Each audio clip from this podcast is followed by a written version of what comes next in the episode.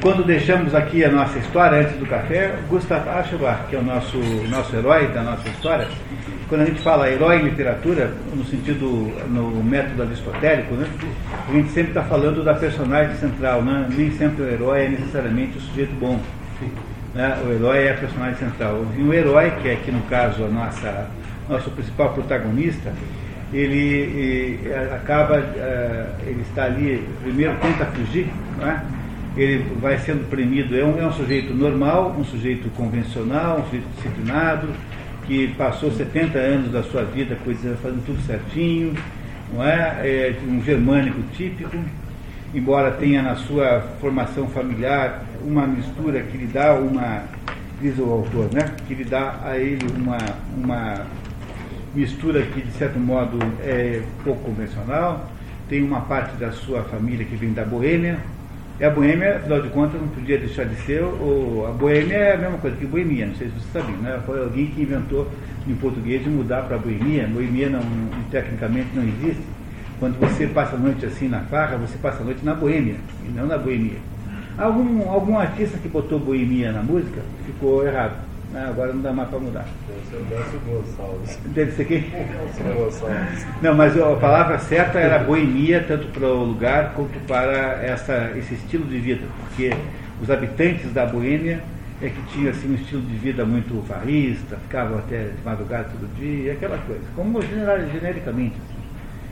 E o, e o nosso, nosso, nosso autor aqui, o nosso escritor, que é o anti-boêmio, é um sujeito disciplinadíssimo, que fez uma obra tão relevante que o transformou em nobre, pelas, foi, houve um reconhecimento público da sua, no, da sua qualidade pessoal, e ele, então, é, porque encontrou lá uma pessoa exótica, bizarra, num, numa, saindo de uma igreja, é, enquanto esperava o ônibus no ponto onde ficava do outro lado da rua, ele, ele então foi uh, tomado de um desejo de romper com as suas rotinas. Acaba indo para Pula e Trieste, mas em seguida vai para Veneza, onde aliás já havia estado, a cidade que ele acha que produziu, que, que, lhe, que lhe trouxe grandes benefícios no passado e da qual ele já havia fugido uma vez, quando, eh, do mesmo modo que no momento da chegada dessa segunda vez, ou pelo menos na vez em que é contada a história, ele se defrontou com um clima muito hostil, uma, um clima modorrento, hostil, mal cheiroso, uma certa paradeira sem vento. E ele então tenta a primeira vez ir embora, mas depois ele começa a se interessar por uma família, sobretudo por um menino chamado Tadzio, que tem 14 anos é? e que é especialmente bonito do ponto de vista dele.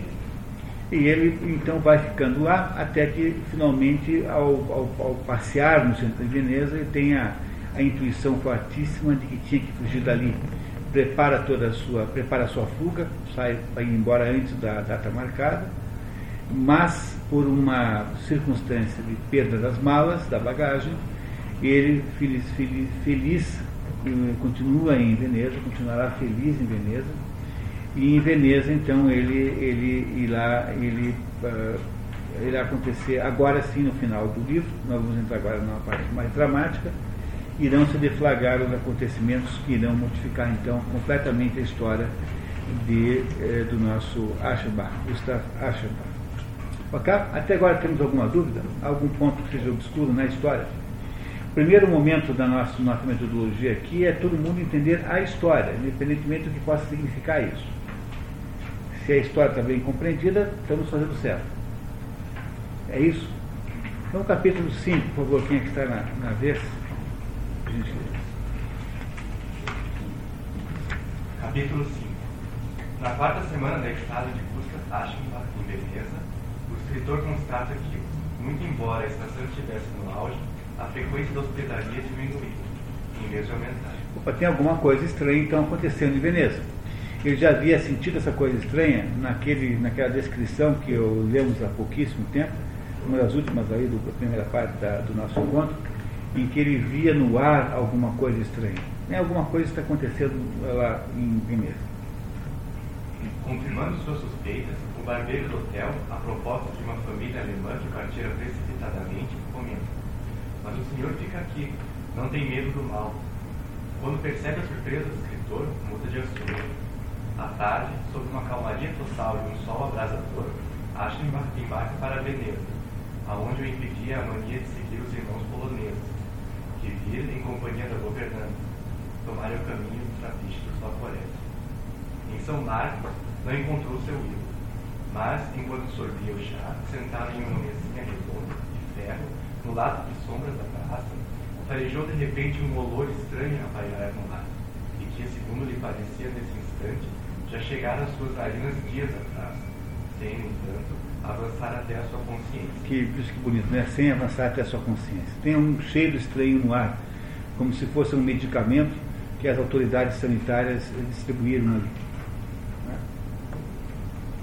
Era um cheiro adocicado, medical, que provocava tanto, que provocava associações aferidas, miséria, higiene, suspeita. Pensativo, Aschenbach examinou e reconheceu. Em seguida, abandonou a praça pelo lado oposto à igreja. Na rua estreita, o cheiro aumentou. Nas esquinas, havia cartazes afixados através dos quais os edis advertiam paternalmente a população da cidade que, devido a certas moléstias do sistema gástrico, perfeitamente normais dessa época do ano, se abstivesse do consumo de ostras, mariscos e também da água dos canais. Era evidente o caráter paliativo do ditado. Nas pontes e nas pracinhas, grupos de pessoas mantinham-se aglomerados, em silêncio, o forasteiro passava por entre eles, examinando-os e meditando a seu respeito. É, muito bem. Alguma coisa está acontecendo na cidade. Há placas das autoridades edis, o modelamento se chama de edil apenas o vereador, mas edis são, são autoridades públicas. Né? Desde o tempo dos romanos, uma palavra romana, e, e, e esses, esses, essas autoridades estão advertindo os moradores a não consumir certos produtos que são naturalmente vetores de doenças, né? Doenças que vêm pela água. E é isso que está, uh, Gustavo Aschbach está percebendo, está acontecendo alguma coisa gravíssima na cidade. De volta ao hotel, foi-se a ler os jornais. Nenhuma notícia nos italianos. Notícias preocupantes nos jornais alemães, o que explica o esvaziamento do hotel por seus conterrâneos. No entanto, aquele homem enamorado temia unicamente que Tássio pudesse partir. Com real espanto, dava-se conta de que já não saberia viver se tal acontecesse. Aschenbach descobre que, aos domingos, os poloneses assistem missa na Catedral de São Marcos e os espreitam, sobretudo o menino no gelo flexuado. Na saída, segue-os pelas vielas de Veneza. Contrata gôndolas e sai ao encalço dos poloneses pelos canais. Por fim, o amoroso perturbado nada mais sabia nem desejava, se não perseguir sem cessar o objeto de seu favor. Certa noite, no corredor do hotel, encosta a cabeça na porta do quarto do menino, mesmo correndo o risco de ser pego nessa situação absurda. Às vezes, o escritor é tomado de remorso e de certa ponderação, mas esses pensamentos são facilmente neutralizados neste homem enfeitiçado. Parece uma atitude com dos normais, essa para um homem tão austero e tão disciplinado e tão é, controlado como era o Gustav Aschenbach que nós conhecemos no início perseguir o menino pelas praças, segui-lo pelas gôndolas, uh, botar o, tentar ouvir alguma coisa no quarto, no, no, pelo corredor. Não parecem atitudes muito despropositadas para personagens que até então nós conhecíamos? É? Parece, né? Claramente, né? O Gustav Aschenbach está sendo tomado de alguma espécie de loucura, de alguma espécie de, de, uh, de alguma coisa que lhe tira o controle da situação. Ao mesmo tempo, Ashba acompanha o progresso do mal, esquadrinhando nos cafés da cidade os jornais de sua terra, que havia vários dias tinham sumido da mesa de leitura do hotel. É, o hotel achou melhor não botar os jornais lá, para todos os lopes não irem embora, não tinha mais jornal no hotel. Tá? Nele se revezavam as operações de desmentido. O número de casos de contágio ou de óbitos elevava-se a 20, 40, 100 ou mais, e logo depois qualquer existência de epidemia. Quando não negada categoricamente, era reduzida a alguns casos isolados, importados de fora. De permeio, achavam-se dúvidas, advertências, protestos contra o jogo perigoso das autoridades italianas. Era impossível chegar a conclusões claras. Claro. Um conjunto de cantores populares, dois homens e duas mulheres, fazem uma apresentação na frente do hotel. Todos acorrem. Enquanto assiste a uma cantoria com o olho, Aschenbach não tira o outro de trás.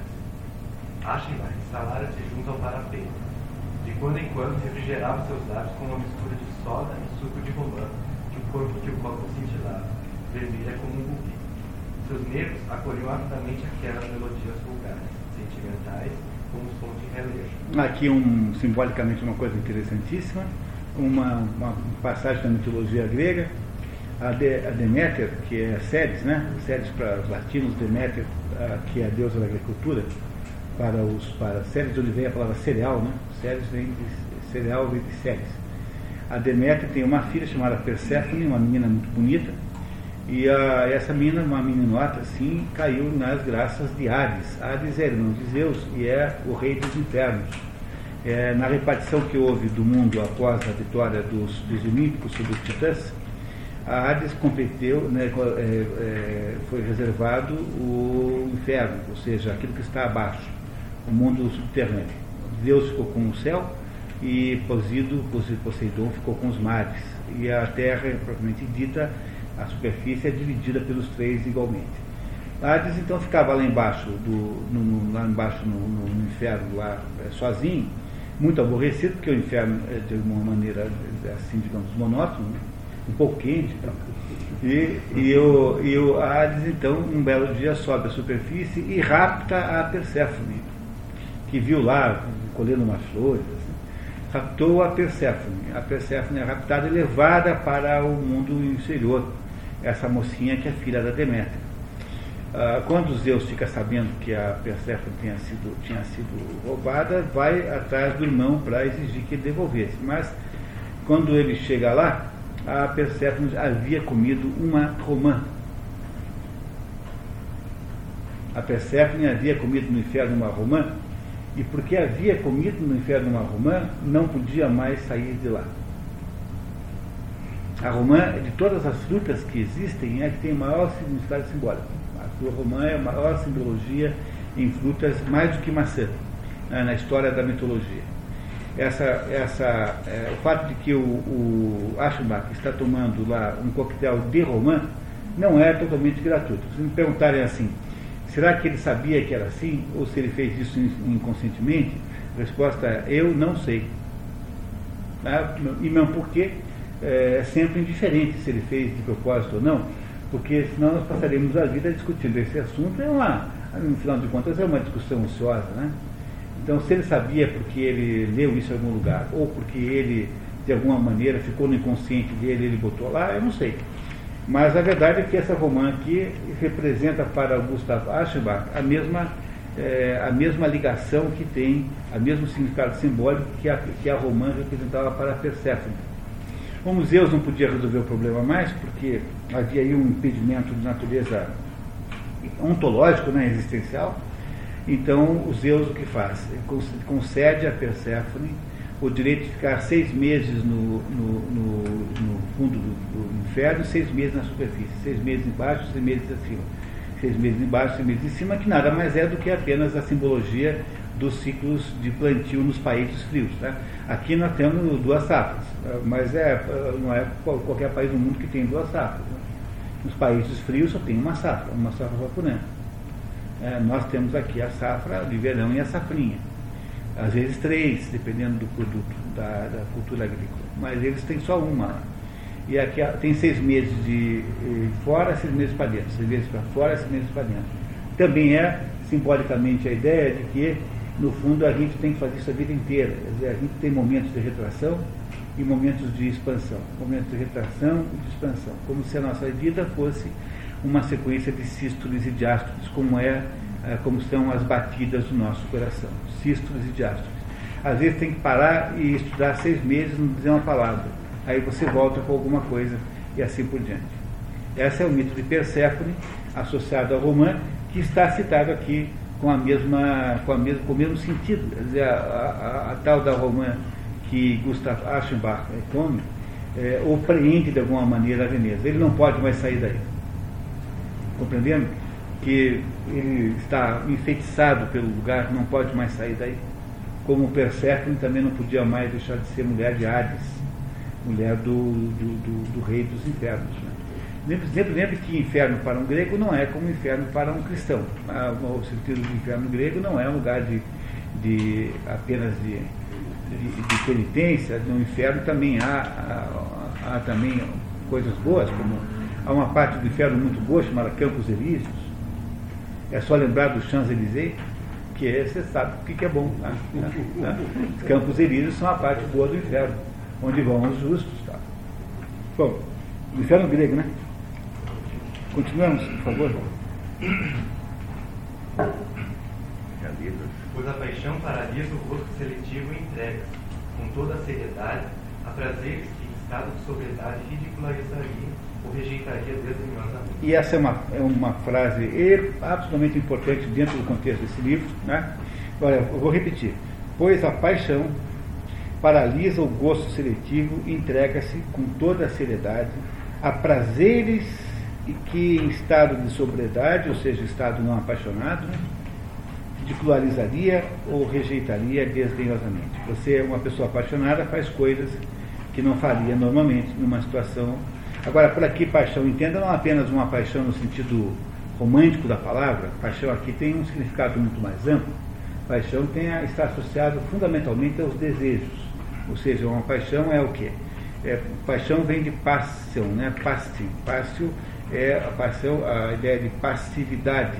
Então, aquele que, que, que sofre, que está, está submetido ao império do desejo, isso é um apaixonado.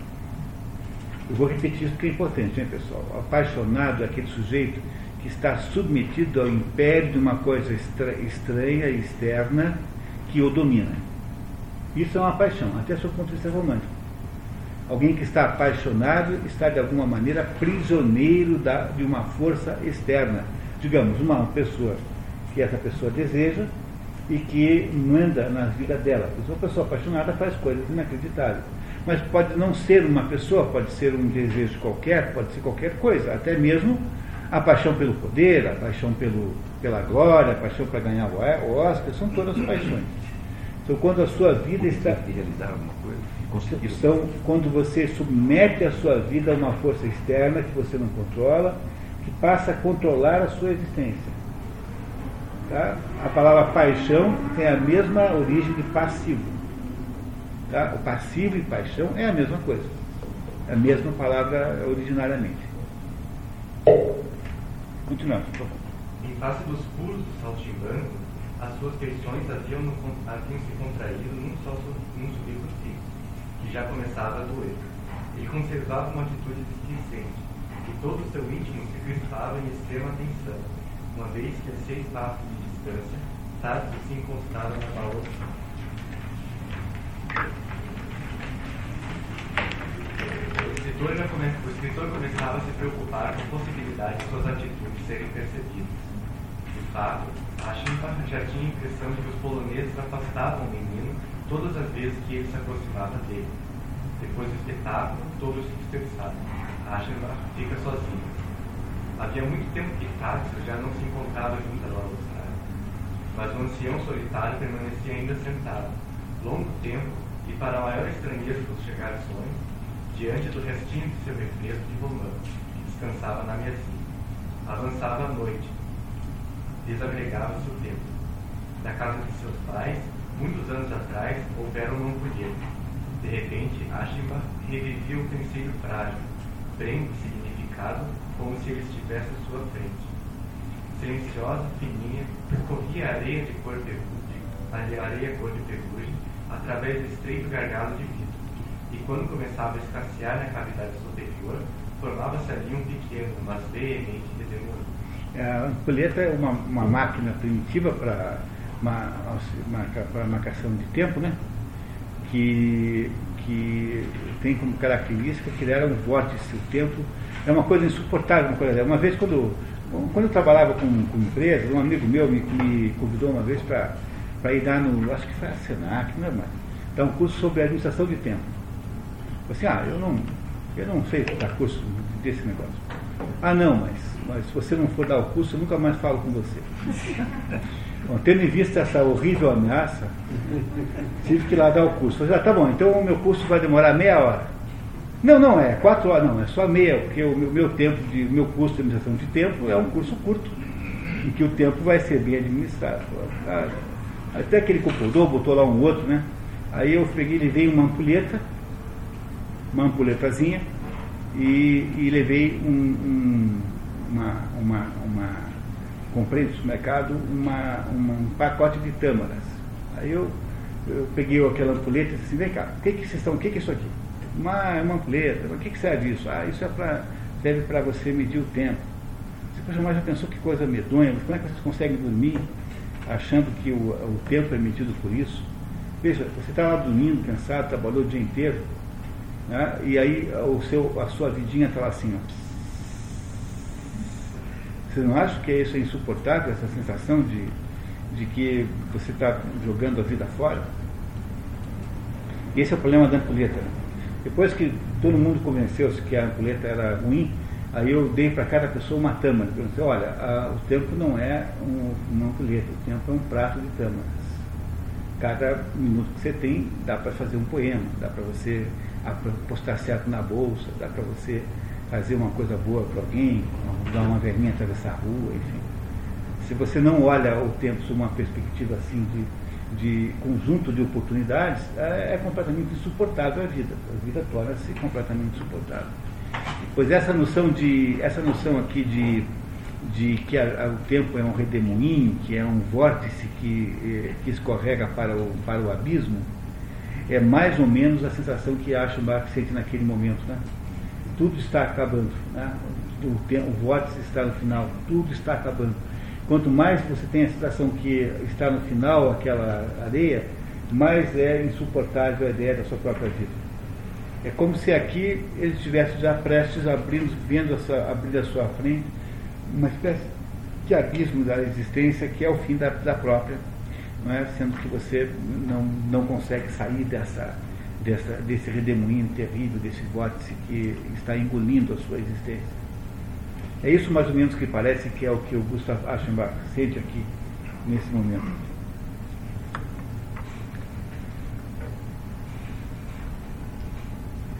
Valéria, por favor.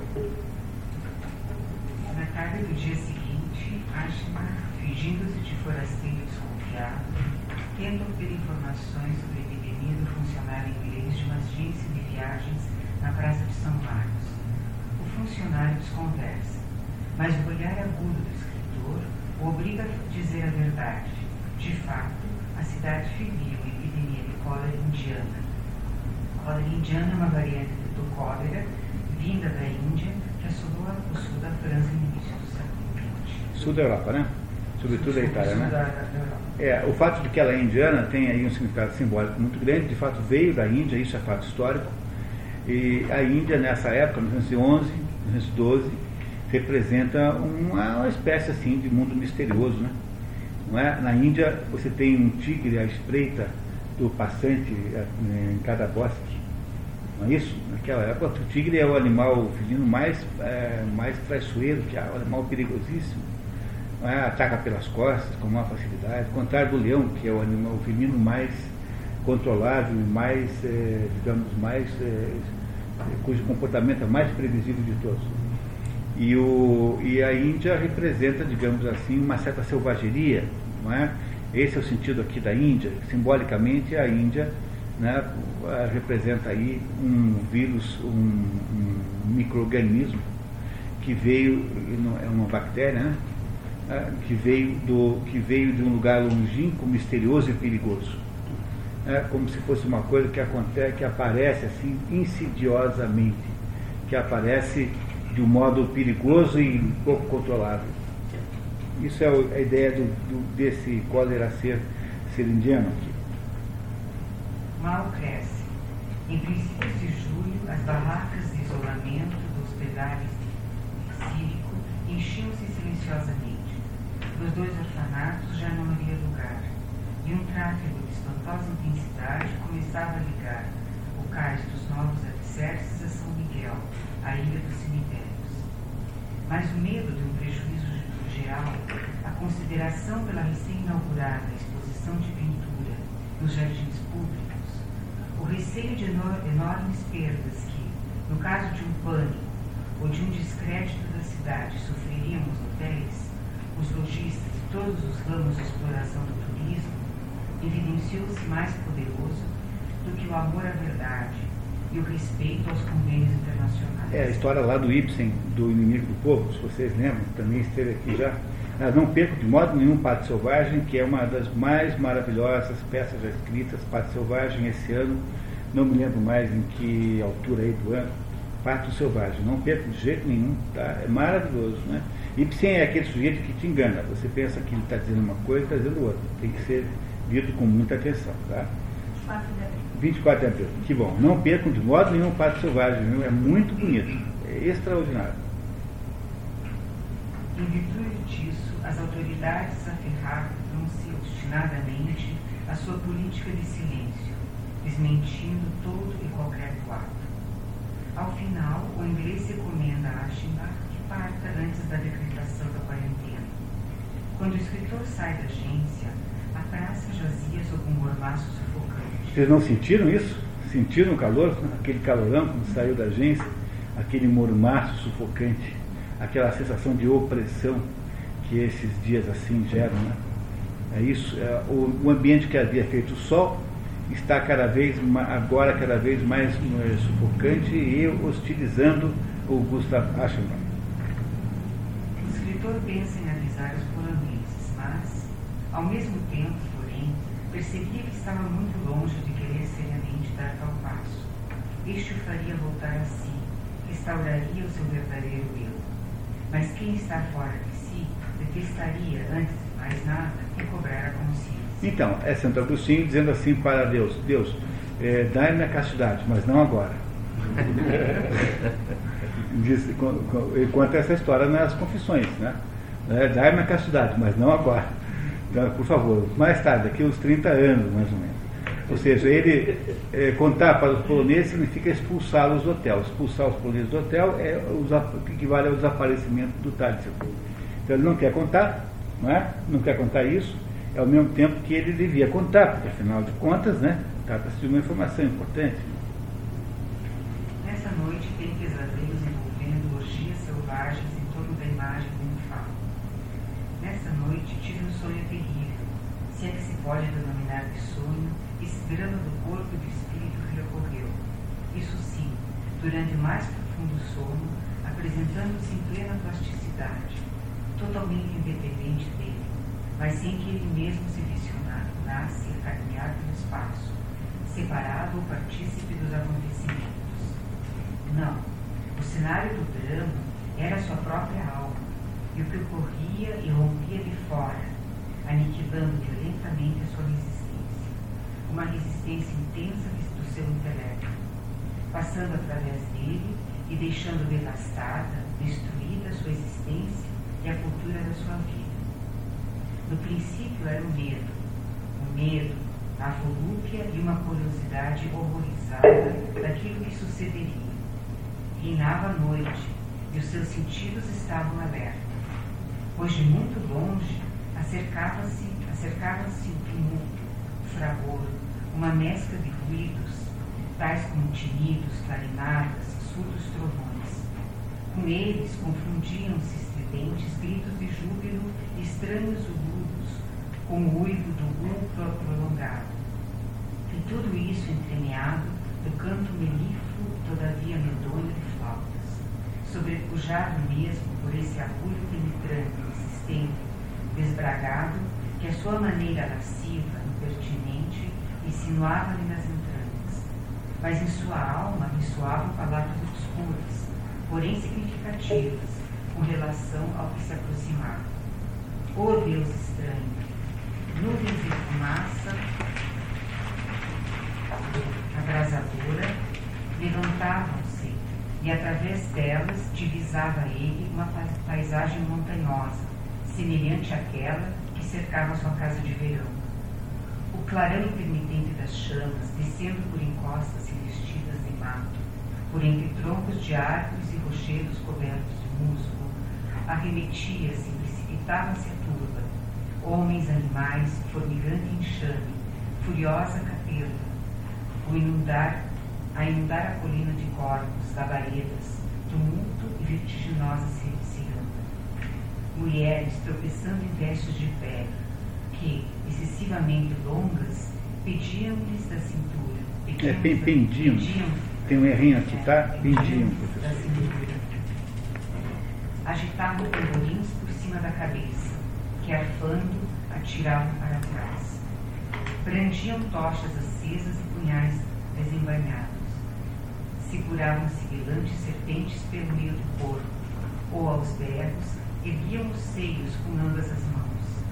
Machos peludos, igualmente cingidos de, cingidos de pelame, com as testas encimadas de cornos, curvavam o pescoço, sacudiam braços e coxas, faziam bombar pratos de bronze, golpeavam raivosamente timbales, enquanto meninos desnudos espicaçavam com bastões envoltos em folhagens uns bodes, em cujos chifres se agarravam, e lançavam gritos de júbilo, e lançando gritos de júbilo deixavam arrastar-se pelos bichos que davam de notes.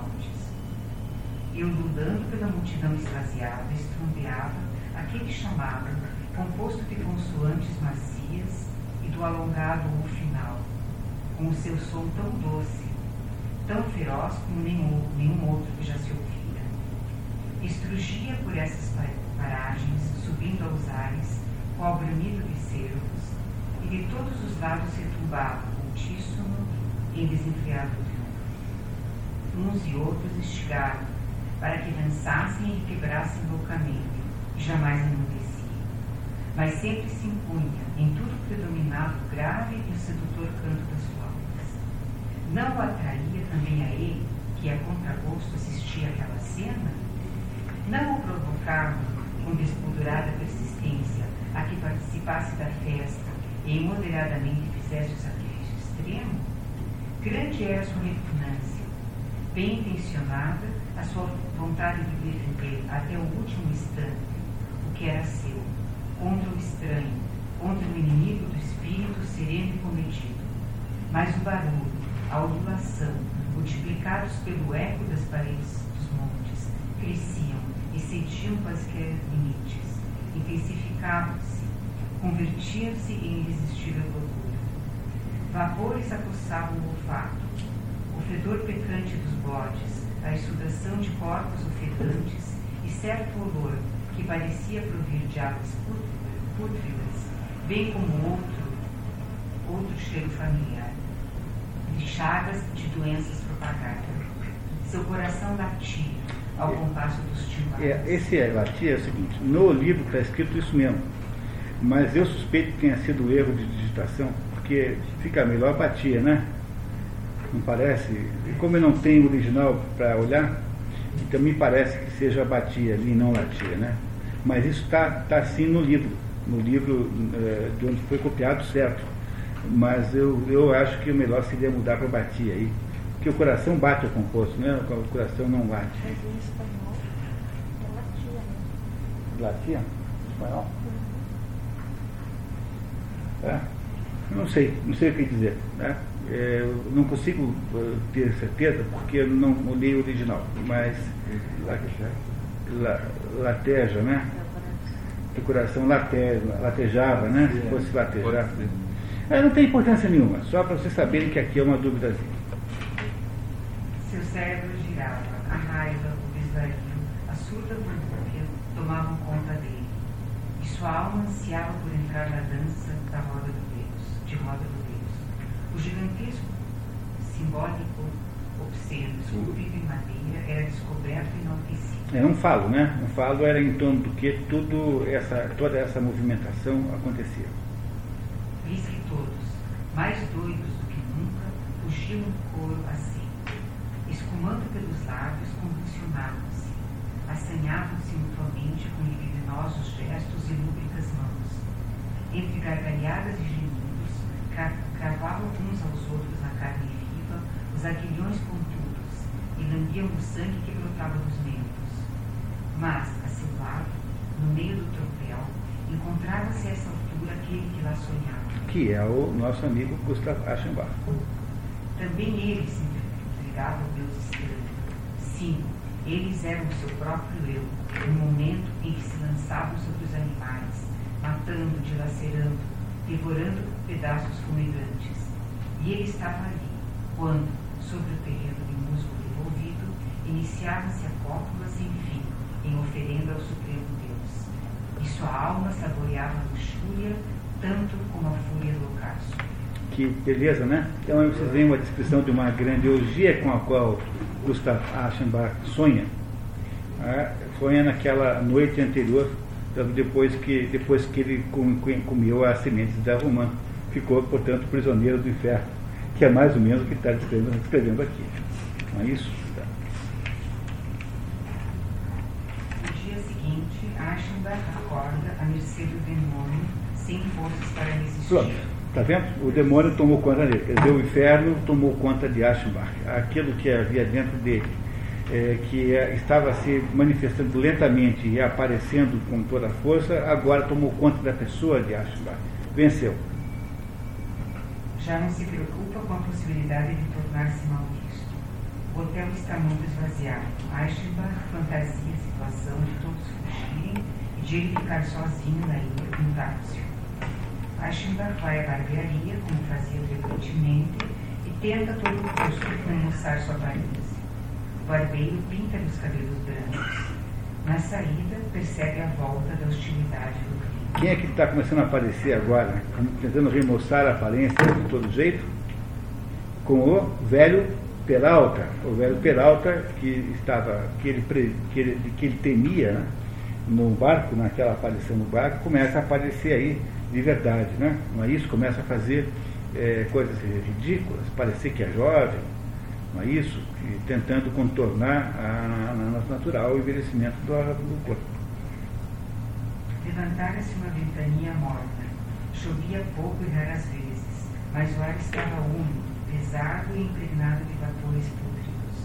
Adeijos, estalos, cipios envolviam os ouvidos, e aquele que lá andava, febril sob a camada de areviques, parecia que no espaço se agitavam perniciosos espíritos de ventos, malévolas aves marinhas, que revolvem, debicam e porcalham com seus excrementos o alimento do condenado. Isso é também mitologia grega, eu não me lembro mais quem foi, eu acho que daqui a pouquinho eu lembro, mas teve um fulano desse que irritou tantos deuses que foi condenado a. foi cego, cegado, e, e, e havia lá então, davam comida para ele, mas antes que ele pudesse comê-la, havia umas aves de rapina que comiam a comida, ou então né, é, faziam, jogavam os excrementos sobre a comida, de modo que o sujeito não conseguia comer. Essa foi uma essa, essa punição aqui que se refere a essa história, essa menção, mais uma menção mitológica. Nesse, nesse caso eu não lembro o nome da personagem. Pois o mormaço tirava o apetite e a ideia de que a comida estivesse infestada por germes de contágio impunha-se forçosamente. Uma espécie de caminho da morte, né?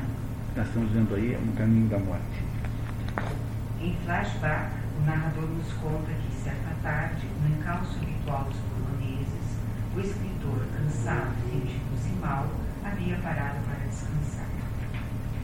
Lá se quedava ele, o mestre, o artista que se tornara um monumento, o autor de Um Miserável, o escritor que, numa obra, espírito puro e forma perfeita, rejeitara a boemia e a profundeza pura. Aqui está certo, viu? Aqui está a boêmia. E o Ricardo traduziu certo, né? Fazendo rejeitar a boêmia e não a boemia. Embora seja praticamente impossível falar isso hoje em dia.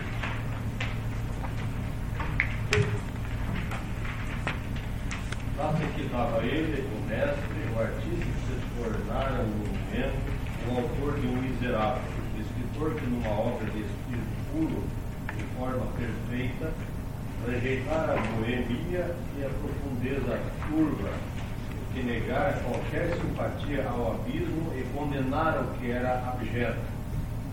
Lá estava sentado o homem que alcançara vertiginosas alturas e, depois de ter subjugado a própria erudição e de ter se emancipado de toda a ironia, adaptara-se aos deveres que lhe impunha a confiança das massas. Ele, cuja glória fora oficializada e cujo estilo era apresentado como paradigma aos colegiais, lá estava sentado, com as pálpebras cerradas, e só de vez em quando coava-se entre lânguidos. É, e só de vez em quando coava-se entre elas um olhar de esquerda, de esguelha, sarcástico e constrangido, para logo tornar a esconder-se. Os lábios lânguidos, realçados pela arte cosmética, formavam palavras soltas daquilo que seu cérebro, nesse estado de quase sonolência, produzia segundo a fantástica lógica dos sons. É, para esclarecer vocês, o, o pulou essa parte. É, uma das coisas que aconteceu ao Gustav Aschenbach é que os seus textos começaram a ser reproduzidos nos livros escolares na Alemanha.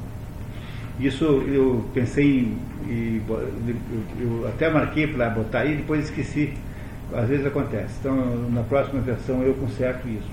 Mas o, o Gustav Aschenbach virou uma espécie assim, de modelo da moral alemã.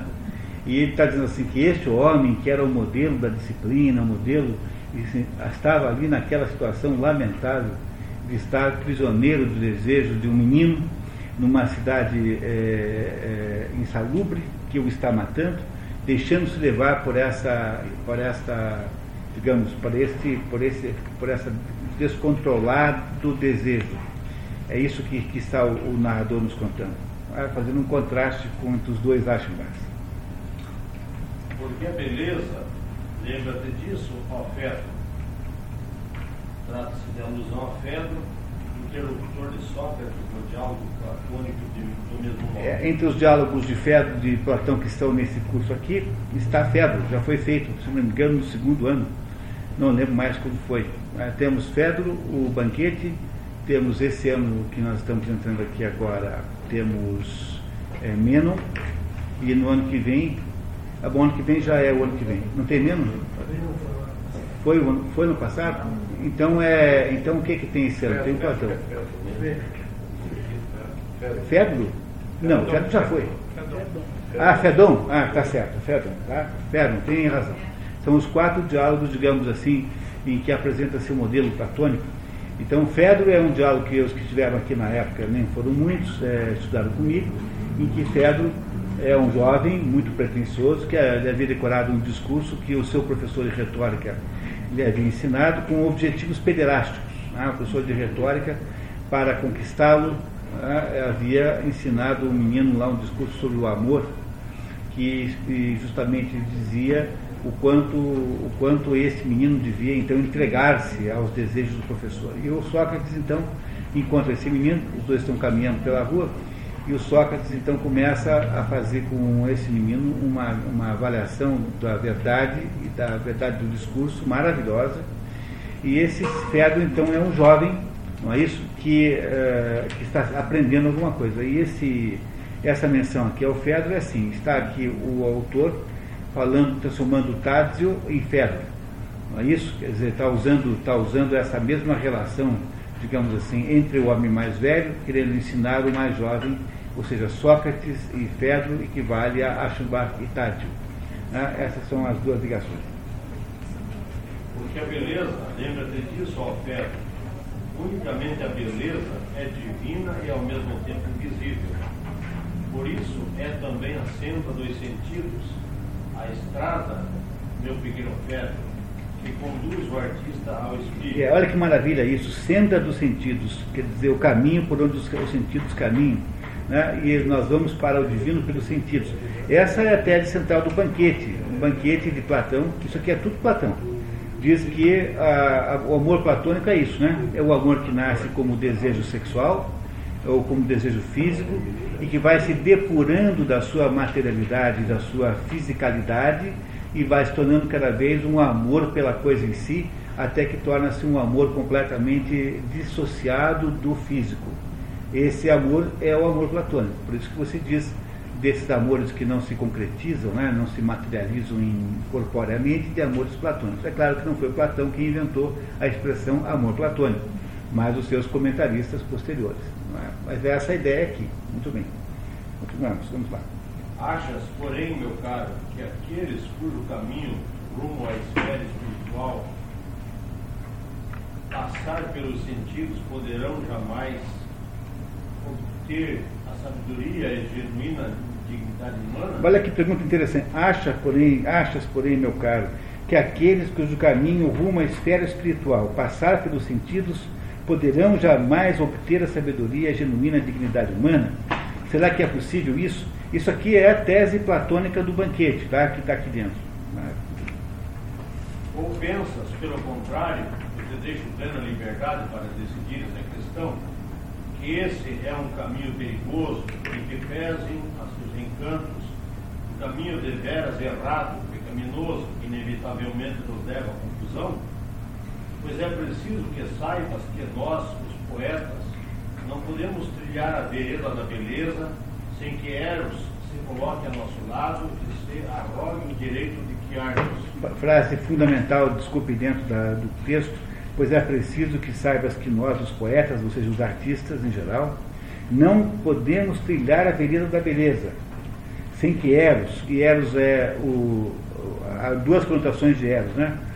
De acordo com Exíodo, há um Eros inicial que tem a conotação amor, que é aquele amor de Deus que quer que as coisas existam. Mas esse Eros aqui, a que está se referindo, é um Eros no sentido de amor carnal, que na, no, na mitologia grega é muito mais atribuição de Afrodite. Mas aqui está falando de Eros carnalmente. Né? Sem que Eros se coloque ao nosso lado e se arrogue o direito de guiar-nos, ou seja, o artista por navegar, no, por navegar dentro da beleza, irá necessariamente acabar sendo guiado por Eros para o prazer sensual. Esse é o problema central. Continuamos. Sim, mesmo que sejamos heróis à nossa maneira e disciplinados guerreiros, parecemos-nos todavia com as mulheres, porquanto o que nos eleva é a paixão, e nossa aspiração será sempre o amor. Vamos tentar ver isso do ponto de vista grego? Tá? Então, aqui, deixa eu contar para você. Eu preciso agora interromper um pouquinho para explicar isso bem explicado. Tá? É assim, a partir de Aristóteles, né, Platão não tem exatamente essa explicação, embora tenha já alguns fragmentos disso. Mas a partir de Aristóteles fica configurado em dois livros fundamentais, um Anética Nicômaca, o outro da alma, fica configurado que a, a alma humana é composta de três grandes, três grandes elementos. Alma, em grego, fala psique. Não, alma é psique. É? Então a alma, cuidado de não confundir o conceito grego de alma com esse conceito que nós usamos no cristianismo, que é diferente, mas para um grego a alma é composta de três elementos. O primeiro elemento da alma chama-se vegetativo. O que é que o elemento vegetativo faz? Ele cuida de tudo aquilo que é automático e nós não controlamos. A respiração, a digestão, a, o metabolismo geral do corpo, e por causa disso, esta alma está presente tanto nas plantas, quanto nos animais, quanto nos seres humanos. Essa é uma alma que todo mundo tem. É? O que, é isso? É, um, é, uma coisa que o ser tem que representa, digamos concretamente, a própria vida biológica. Tá? Então, tudo que tem processos automáticos de existência tem uma alma é, de natureza biológica, portanto, tem essa alma que se chama de vegetativa. A segunda alma, de, de, acordo com Aristóteles, é a alma sensitiva. A alma sensitiva é aquela alma que entra em contato, aquele pedaço da gente, que entra em contato com o mundo externo. Ora, nós somos rodeados de um mundo que nos cerca e nós temos com esse relação a esse mundo, nós temos percepções sensoriais. Quer dizer, os nossos sentidos nos dizem coisas sobre esse mundo. Eles estão agora me vendo e me ouvindo. É? Então vocês estão ligados ao que está fora do mundo interior de vocês por, pelos seus sentidos. E desses sentidos, então, nascem, é, por causa sua seu funcionamento, nascem os diversos desejos, as diversas impressões que se tem sobre o mundo externo, que são todas impressões emocionais. Portanto, se eu, eu vejo um cachorro correndo em cima de mim, um cachorro grande, eu vou sentir medo se eu vir uma moça bonita, eu vou sentir prazer. Se eu vir uma, uma, uma, um alimento apetitoso, eu vou sentir vontade de comer. Se, entenderam? Quer dizer, a nossa existência sensorial implica necessariamente que nós tenhamos, com relação a essas coisas que o mundo nos mostra, que os nossos sentidos nos mostram, tenhamos alguma reação interna, que pode ser de todos os tipos. Se nós, como, essa, como esse mundo sensorial é apenas o mundo das relações entre o ser e aquilo que está fora do ser, ele também existe nos animais. As plantas não têm isso, muito embora haja uma outra teoria de gente que, por exemplo, que acha que as suas samambaias preferem Bach a Brahms. Mas, mas isso ainda está no âmbito da esquisitice, assim. Né? Mas isso ainda está no âmbito da esquisitice. Uma vez chegaram para o Niemeyer, Niemeyer não, aquele paisagista, como é o nome dele? Burle Marx. Assim, olha, tinha duas granfinas numa festa, assim, olha, professor Burle, a minha, eu sempre descobri que as minhas hum, plantas adoram Beethoven. Ela falou assim, ah, as minhas adoram é, é, Mozart. Aí o, o Burle falou, as minhas adoram Gosta. Apenas para mostrar a, diferença de perspectiva. Ainda isso é esquisitice. Até hoje a gente pensa que apenas os animais e os seres humanos têm essa capacidade sensitiva e sentir emoções. Agora, não tenha nenhuma dúvida disso. Todas as sensações que você, que você sente, de alegria, desprazer, medo, ansiedade, tudo isso um cachorro sente igualzinho. Exatamente como você sente, exatamente igual. Não é? Portanto, essa alma, essa alma sensitiva, que é a segunda função da alma, ela é compartilhada também pelos animais, mas não pelas plantas. E há, portanto, uma terceira alma, chamada alma, alma, alma intelectiva ou racional, que é a alma que só existe nos seres humanos, que, é, é, que tem cinco funções.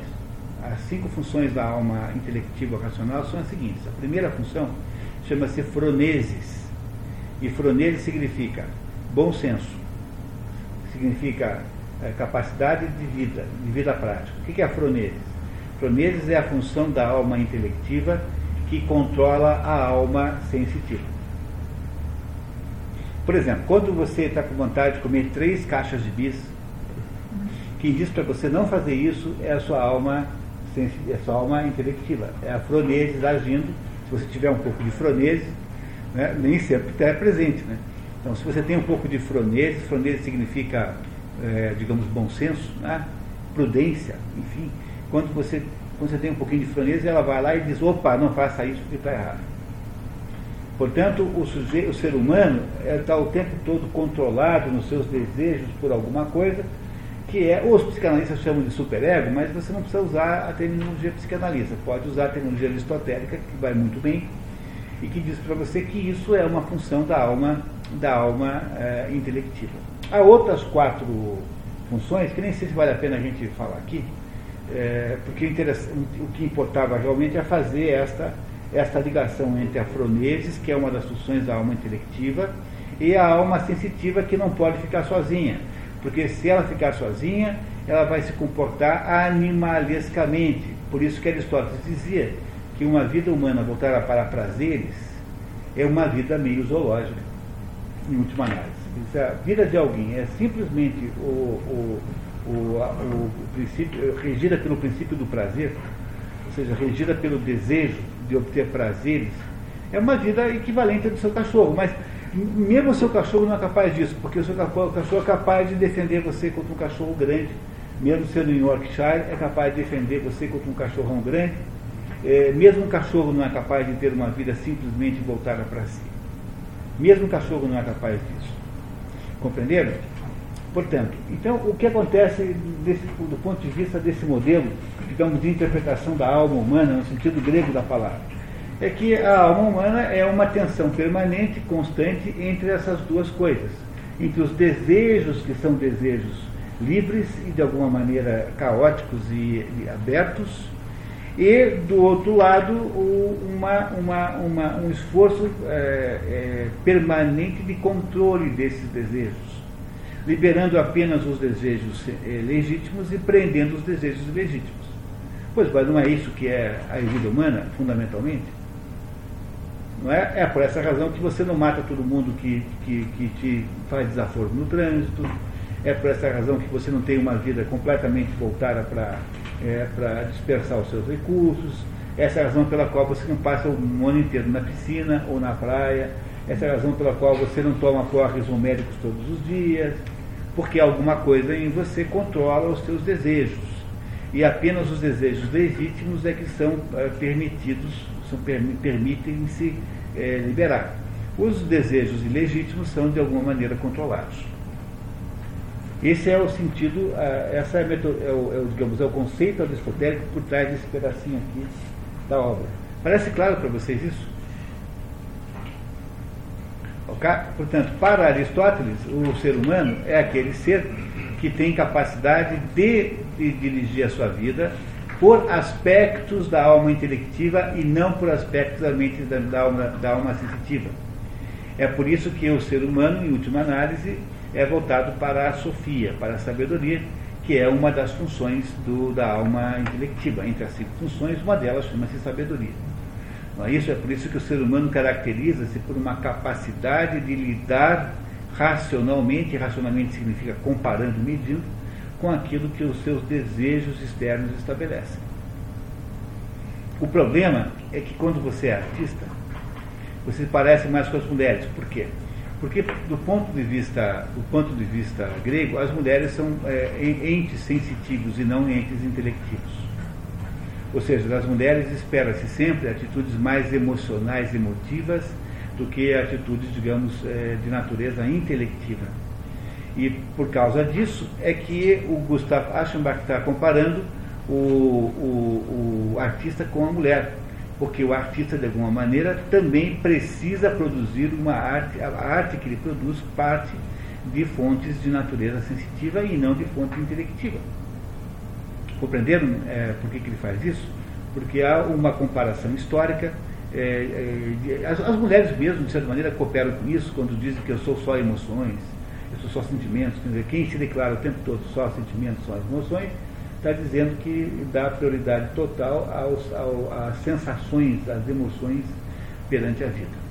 E é por isso que, de acordo com, essa, com, essa, com esse da obra aqui, né, a, o artista está sendo comparado com a mulher. Essa é a explicação para essa, para essa, para esse trecho. Continuamos. Isso se resume a nossa delícia e a nossa vergonha. Percebes agora que nós poetas, somos incapazes de ser sábios e dignos? Porque não somos capazes de controlar as nossas emoções.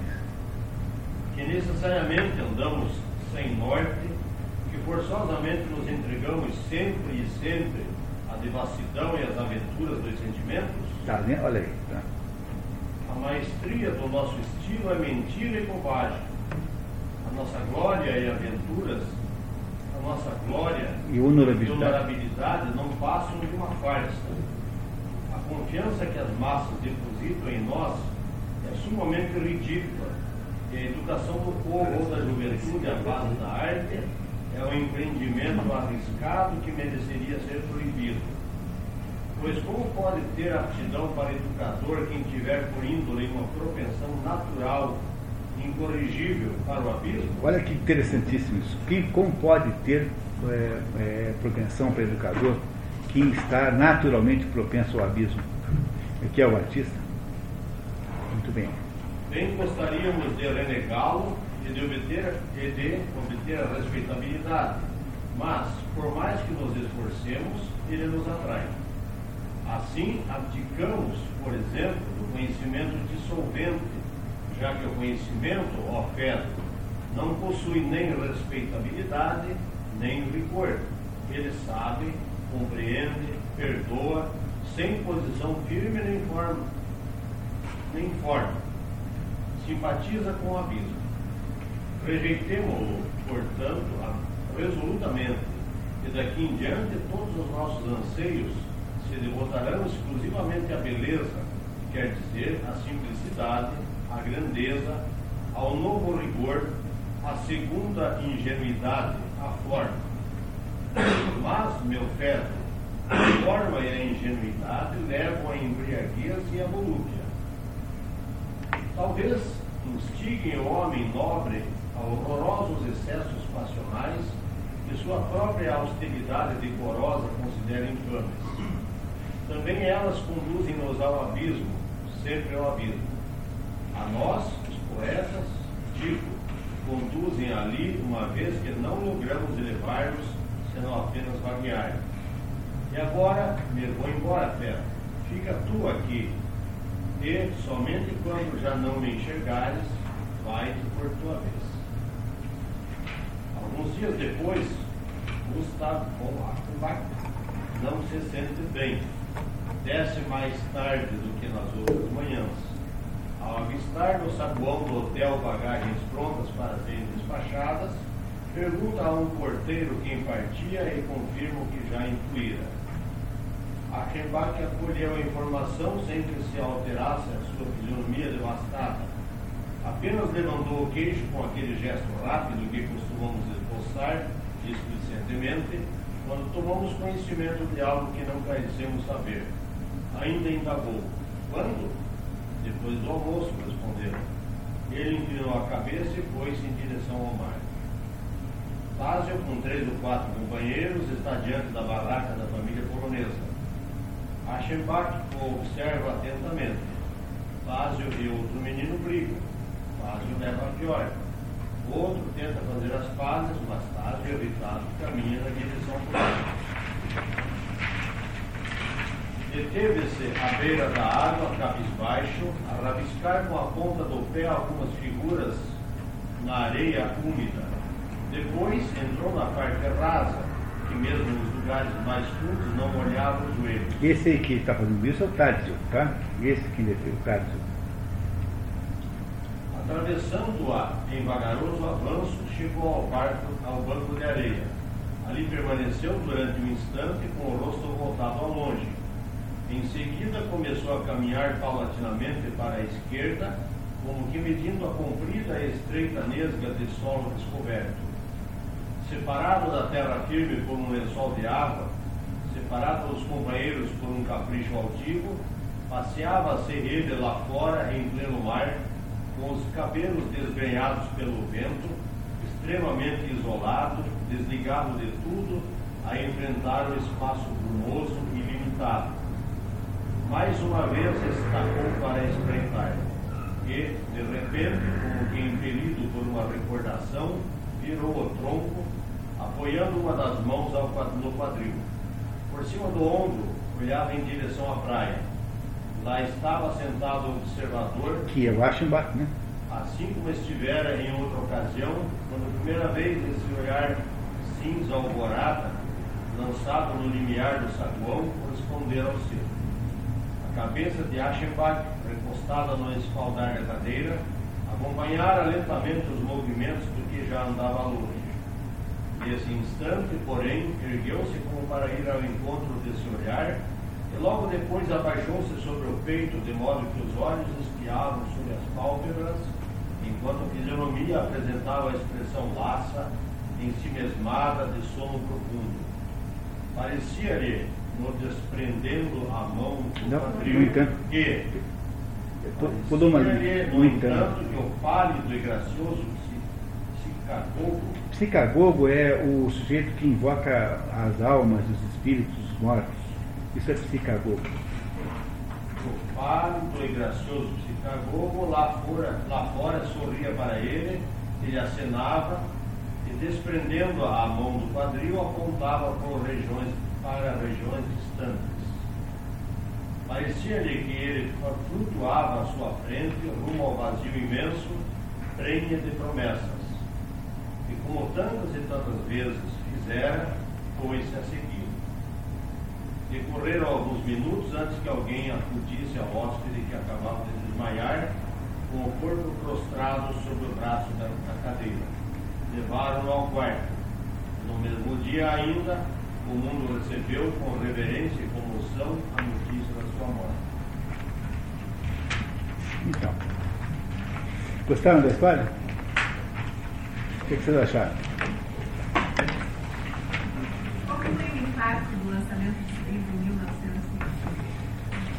Eu não, sei, eu não sei se foi grande coisa, não, porque é um livro, se o ponto de vista, digamos assim, de obscenidade, é completamente inocente, não é uma é, não é um livro em que se entre no assunto sexual de verdade, né? mas ele, ele é óbvio que o Thomas Mann sempre teve, durante a sua vida toda, uma certa. Sempre houve em torno do Thomas Mann uma. Não sei se é suspeita, se o caso, mas uma, alguma implicação homossexual. Eu estou dizendo isso assim, sim, porque eu não estou querendo ser fofoqueiro aqui. Eu não sou o leão servo, né? Como é que é o. Não tem lá um leão servo lá na televisão, não sou, imagina, né, não vim aqui para fazer fofocas sexuais de ninguém. Mas o, o Thomas Mann, ele deixou a entender em diversas situações que ele tinha lá uma homossexualidade que não se sabe se era uma homossexualidade plena ou se era apenas uma, uma tendência homossexual. Isso não tem a menor importância, porque afinal de contas a gente não estuda o sujeito pela sua sexualidade. É aquela história, né? Quando eu fiz curso de letras, a professora do último ano, como ninguém sabia uma palavra em inglês, é, que era comum, acho que deve ser assim até hoje, imagino, no último ano de inglês ninguém sabia uma palavra em inglês. Então a professora, em vez de dar aula de inglês, fazia leitura de literatura, ela ficava o tempo todo eh, fazendo sugestões sobre a homossexualidade de Shakespeare. E o problema de uma coisa dessa é o seguinte, que você não lê Shakespeare por aquilo é, em que Shakespeare em que pode ser igual a qualquer ser humano, porque qualquer pessoa pode ser homossexual. Se você pressupõe que é uma opção, por exemplo, qualquer não pode ser. Mas o, o, Shakespeare não tem valor naquilo em que ele é igual a todos os outros, mas apenas naquilo em que ele é muito diferente dos outros, que é a sua capacidade extraordinária de escrever. É a mesma coisa vale para o Thomas Mann. Dizer, o fato dele ser ou não ser homossexual, em última análise, está completamente fora de questão, porque não interessa de modo nenhum para a obra em si. Não é isso? Claro que quando você é, é, é quando você é adepto da de uma linhagem de, de analistas eh, biográficos das obras, aí sim. Por isso que eu digo para vocês, não é para ir por esse caminho. Esse caminho é muito ruim e perigoso. Mas é porque você coloca a foto, Visconde é um que é homossexual absolutamente declarado também. Por isso é que ele gostou desse livro. Porque o Visconde... Não era essa relação, você já coloca é, essa é a diferença do livro e do filme. Tá? Os, os filmes são mais fáceis de você uh, assistir, os filmes são agradáveis, você pode comer pipoca enquanto assiste, pode parar lá e fazer xixi e voltar. Mas o livro não, o livro é um negócio assim que exige uma certa disciplina, dá mais trabalho. Né? Mas o, o, os filmes, eles têm como contrapartida, é, é, por essa razão que eu nunca quis fazer é, nada com filme aqui nesse programa aqui, porque eu acho que o, o trabalho com filme de alguma maneira é inferior sempre do ponto de vista de interpretação. Porque o filme acaba ficando muito chapado e muito, e muito, e muito óbvio. Mas o Visconti, que era homossexual do militante, digamos assim, não era militante porque era um sujeito sofisticadíssimo, né? mas é que ele achava né, que é uma coisa muito bacana dentro da aristocracia italiana milanesa, que isso fosse assim, uma marca da aristocracia. O Visconti, claro que no filme dá uma conotação quase que exclusivamente homossexual. Eu sugiro ver o filme, porque como vocês não estão vendo só o filme, vocês não se deixarão pegar por isso. E aí vocês serão capazes de compreender muito além é, do que o autor, do que o diretor pensou em fazer. O filme é muito bem feito, é muito bom. Mas é, esse é o problema, né? Quer dizer, o filme, o livro, essa história aqui, vai dar em princípio uma conotação homossexual. Numa, numa época da humanidade em que as sexualidades são tão é, importantes, em que a, admitir a sua sexualidade publicamente é quase que uma regra, é? no século XIX, falar de sexo era tabu. No século XX, no qual nós estamos ainda, digamos assim, do ponto de vista cultural, falar de sexo, não falar de sexo é que é tabu. Quase proibido não falar de sexo. Então, numa época como essa, todo mundo olha para esse livro meio que sexualmente falando, né? Mas eu queria tentar conversar com vocês, passar um, um passeio por algum conjunto de conceitos aí, para a gente poder talvez entender mais do que isso, desse livro. Que tal? Vamos fazer isso? Muito bem. A primeira coisa que preciso saber é se alguém não entendeu algum pedaço da história. Da história em si. Quando eu digo história, estou falando da trama. A trama está clara? Muito bem. Olha, um, um sujeito chamado Friedrich Nietzsche, todo mundo está cansado de falar em Nietzsche, escreveu um livro que não deixa de ser um livro com certo interesse, chamado A Origem da Tragédia. E nesse, nesse livro, o Nietzsche tenta explicar por que, tem tragédia e por que elas morreram. É um dos livros mais interessantes de Nietzsche, porque é um dos poucos livros de Nietzsche que não foi escrito por aforismos. Ou seja, é um livro que tem uma linguagem filosófica normal, em que ele vai defendendo uma tese Eu até tenho a impressão que foi tese de doutorado, alguma coisa assim. Foi um trabalho acadêmico que ele transformou em livro. Dos outros livros de Nietzsche são muito difíceis de entender, porque ele, ele escreve por aforismos, faz considerações assim em pílulas, e aí fica difícil de você ver o conjunto. Mas o, nesse livro aí, não, esse é um livro escrito é, assim normalmente. Nesse livro aí, ele chama a atenção para o fato de que havia dois deuses no tempo dos gregos que estavam em contradição entre si, que era Apolo e Dionísio.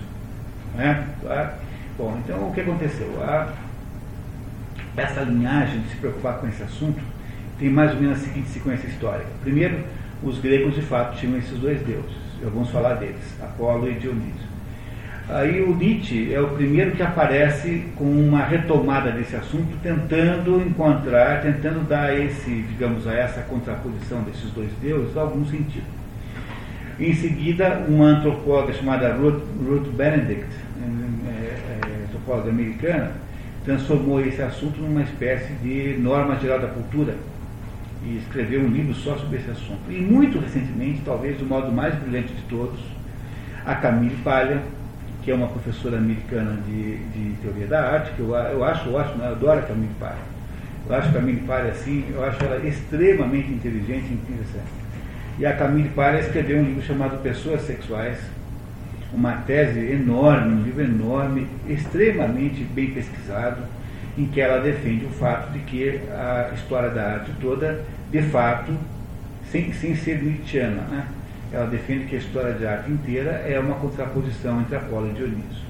Mas vamos tentar entender o que, é que significa isso, para a gente poder entender aqui o, o nosso a morte em Veneza.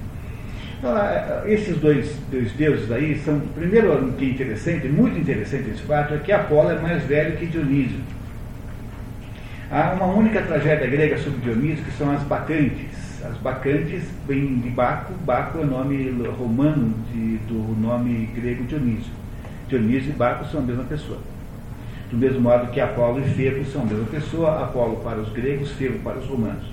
O Apolo é muito mais velho que Dionísio, tanto é que o problema do Dionísio até é que ele tinha que se fazer conhecer e respeitar como Deus. Por isso é que nessa tragédia Bacantes, que é a única tragédia sobre Dionísio que restou, embora certamente houvesse outras, mas só restaram 33 tragédias. Só 33 tragédias se restaram na totalidade, algumas têm fragmentos. Mas no, livro As Bacantes, Dionísio caminha pelo mundo afora, seguido por um grupo de mulheres, não é? carregando, ele leva nas suas mãos um negócio chamado tirso. Tirso é uma lança que tem uma pinha na ponta devem ter visto essa imagem muitíssimas vezes.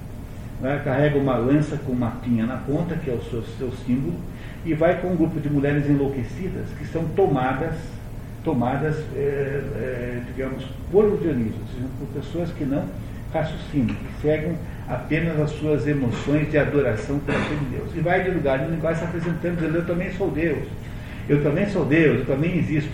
E a, a, o assunto das bacantes é justamente o, o, o, o fato de que ele vai a Tebas, e em Tebas ele é recebido com muito má, muito má vontade, na verdade o rei de Tebas é, o rejeita, não queria fazer culto nenhum a ele, e, a, e ele, então, para se vingar, ele seduz a mãe do rei de Tebas, que eu digo seduz é, ele a enlouquece também. E aí a mãe da, do, do, rei de Tebas pega, que chama-se Creonte, leva todo mundo para um campo escondido onde há lá uma uma, digamos, uma, uma, uma cerimônia orgiástica só com mulheres é, para, para cultuar o Dionísio. O filho da, da Creonte, né, que, não, que não é o mesmo Creonte que vocês conhecem na Antígona, por exemplo. Esse outro rei, que tem o mesmo nome, ele segue a mãe e escondido observa aquela cerimônia, no tanto é descoberto, e a mãe então organiza a, uma espécie de massacre do, do filho, sem saber que estava fazendo isso, é, pego né, espionando uma cerimônia que, em princípio, era uma cerimônia secreta. E, essa, e é, depois, quando a embriaguez daquela, daquela, daquela sedução desaparece, então ela se dá conta de que havia morto, organizado né, o despedaçamento, dezenas de mulheres despedaçam o rei, que é filho dela.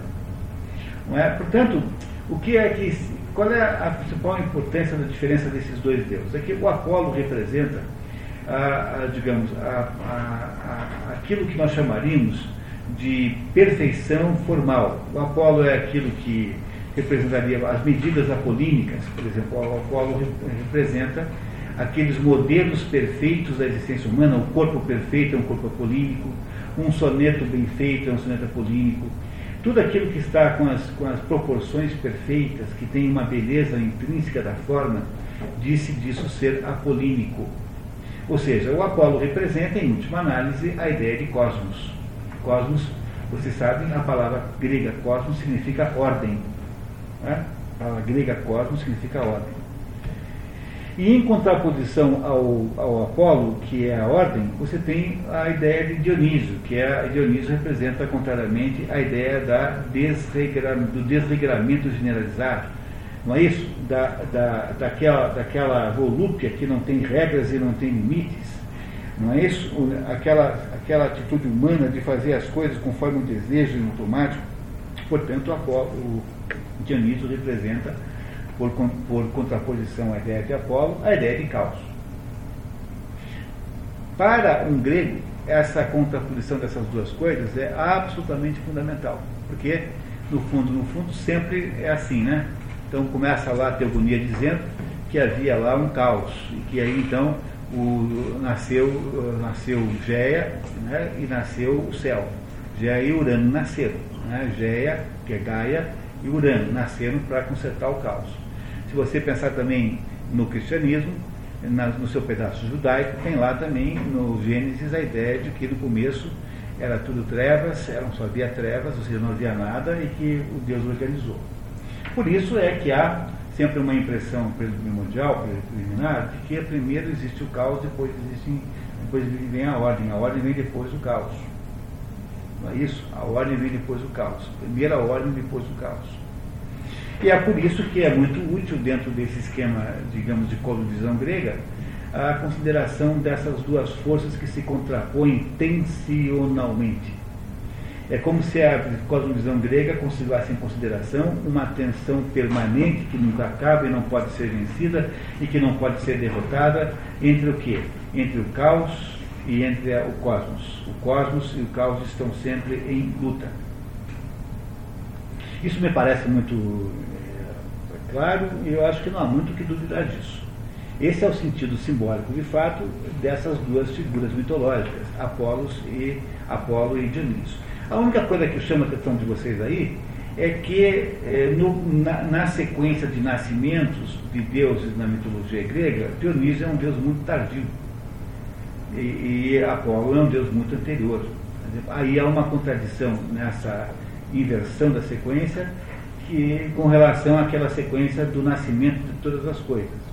Bom, antes de é, continuar o raciocínio, só quero explicar o que, que Nietzsche achava disso.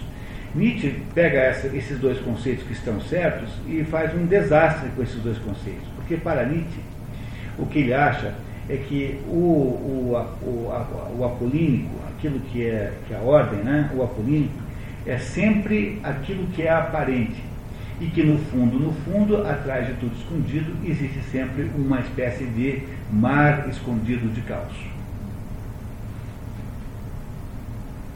Compreendendo que Nietzsche pensa nisso? Portanto, Nietzsche acha que quem acabou com o teatro grego foi Sócrates. Porque Sócrates, quando aparece com um projeto de racionalidade, que é o projeto da investigação dialética, Sócrates faz o quê?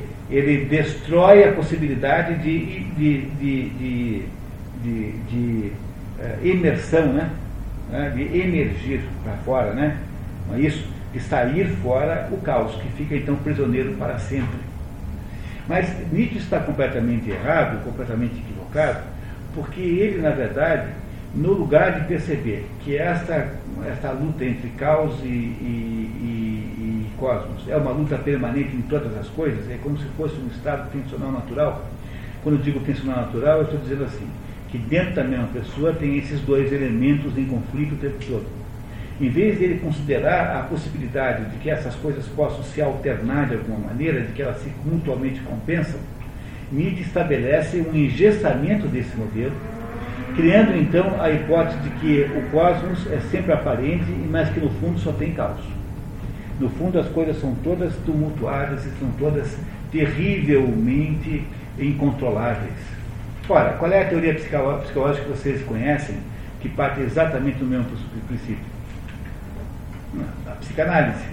Para você ser adepto da psicanálise freudiana, basta você acreditar o seguinte, que a mente humana equivale a um iceberg, você vê um pedacinho para fora da água, esse pedacinho é o consciente, e que embaixo da água escondido tem a maior parte chamada inconsciente ou subconsciente. E que essa parte que está embaixo da água, ela não, por ser justamente inconsciente, ela não está, não pode ser acessada normalmente pela, pelo indivíduo, ou seja, aquilo que está embaixo da água só é acessável em circunstâncias de descontrole. Por exemplo, quando você sonha. Quando você sonha, esses elementos que são que estão liquefeitos no inconsciente, ou seja, aqueles elementos que não têm forma, porque justamente eles são caóticos, eles emergem sob a forma de sonhos, e é por isso que os sonhos são todos eles confusos. Os sonhos são como que liquefeitos. A gente, a gente diz assim, nós vamos mergulhar no sono. Mergulhar no sono é, tem aí uma conotação clara de que você está, o mundo que tem forma fixa, no mundo consciente, vai se dissolver numa conjunto enorme de, de impossibilidades de organização. É por isso que um dos, dos, métodos psicanalíticos mais importantes é a livre associação de ideias, em que a pessoa tem que dizer palavras no que está pensando, porque eh, ela, dessas palavras o psicanalista tentará tirar algum, alguma estrutura consciente. O método psicanalítico parte exatamente da ideia de que a nossa vida é assombrada por eh, elementos inconscientes dos quais nós não temos, sobre os quais não temos controle, e que a única maneira que há de você curar o sujeito é fazer com que ele deixe esses elementos de fora se manifestem, para que o psicanalista, então, por um processo mais ou menos dialético, possa organizar esses elementos brutos para que o paciente possa obter consciência disso e, ao fazê-lo, torna-se capaz de se livrar disso. Essa é a teoria da psicanálise. Quem é freudiano, eh, mais ou menos, pensa isso sobre a mente humana. Mas pensar isso sobre a mente humana pressupõe que você concorde exatamente com Nietzsche. Nietzsche eh, não viu ao século XX, né? Nietzsche morreu acho que em 1899. O Freud é um pouco posterior. Há alguma coisa de Freud nisso aí. E alguma coisa de Nietzsche em Freud, seguramente. Aí algum componente disso esse componente, eh, esta, esta visão, eh, essa visão paralisada que Nietzsche dá ao assunto, quando na verdade, se você for perceber, se você for pesquisar a história da arte, por exemplo, você verá que a própria sucessão de, de escolas artísticas comprova que esse elemento dionísico e esse dionisíaco né, e esse elemento apolínico se alternam. Então, depois do classicismo, você pega a história da música, depois do classicismo de Mozart e Haydn, você cai naqueles exageros românticos. Não é isso? Não é? é sempre assim. Quer dizer, a história das, dos tais ditos estilos de época, ah, os tais estilos de época, como barroco, clássico, neoclássico, parnasianismo, isso que nós chamamos de escola de, de época, são todas, são, é, todas essas atividades, esses movimentos artísticos, são uma espécie de sucessão é, mais ou menos de uma, de uma tendência mais apolínica e uma tendência mais dionísica, dionisíaca, talvez fosse melhor falar assim. Portanto, não cabe no modelo de Nietzsche essa ideia de que, uh, de que o homem possa estar alternando, que essas duas condições, a apolínica e a dionisíaca, são condições naturais intrínsecas ao ser humano. Ora, como eu disse a vocês uma porção de vezes aqui, eu acho que é absolutamente é, aceitável a ideia de que a vida humana é fundamentalmente uma tensão é, interminável e insolúvel entre dois polos. Um polo luminoso e um polo abismal. Não é? O polo luminoso para cima e o polo abismal para baixo. Quando eu digo que ela é uma tensão, eu quero dizer que os dois polos estão presentes. Não há tensão sem que haja dois polos reais o modelo de Nietzsche começa transformando essa tensão impossível, porque ele não tem intenção nenhuma, ele apenas acredita que sob uma superfície de ordem, em todas as coisas há um abismo de caos. E é por isso que esta, esta digamos, vereda é, é, psicanalítica, que toma conta da, da, psicologia moderna, só consegue acreditar em subconsciente, e, de, desconhecendo o fato incontestável de que se há um subconsciente, tende a haver por, é, digamos, por pantografia, né, por equivalência, tende a haver um superconsciente também. Ou seja, nós não podemos ser só orientados por aquilo que é profundamente eh, indesejável. Se o nosso subconsciente tem essas coisas aí, que o Gustav Aschenbach não queria deixar aparecer, se, se o que aconteceu com ele foi tornar-se, né, foi tornar-se uma vítima de si próprio, se o, o que aconteceu com ele ao longo da história, não é isso que nós vemos aqui, foi ele deixar-se tomar por aquilo que ele havia escondido durante 70 anos.